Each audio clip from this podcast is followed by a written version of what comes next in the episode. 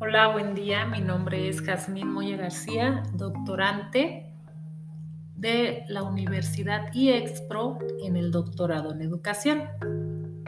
El presente audio es para comentarles acerca de lo que dice Erran en el 2018 acerca de la creatividad percibida desde la enseñanza.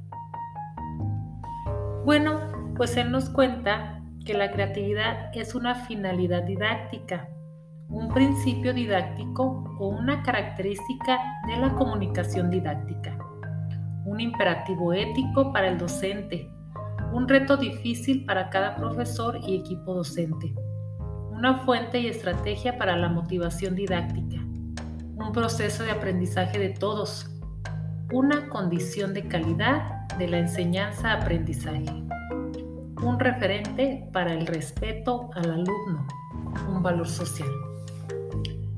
Desde este entendido de la didáctica, pues uno como docente tiene que hacer su mayor esfuerzo para lograr que sus alumnos aprendan, considerando que todos son diferentes y que en la manera de enseñanza está la clave. Considerar los diferentes estilos de enseñanza y aprendizaje de sus alumnos y del mismo docente. Muchas gracias por escucharme y nos vemos en el siguiente episodio. Un saludo a mi asesora, la doctora Estela Oliver Hernández.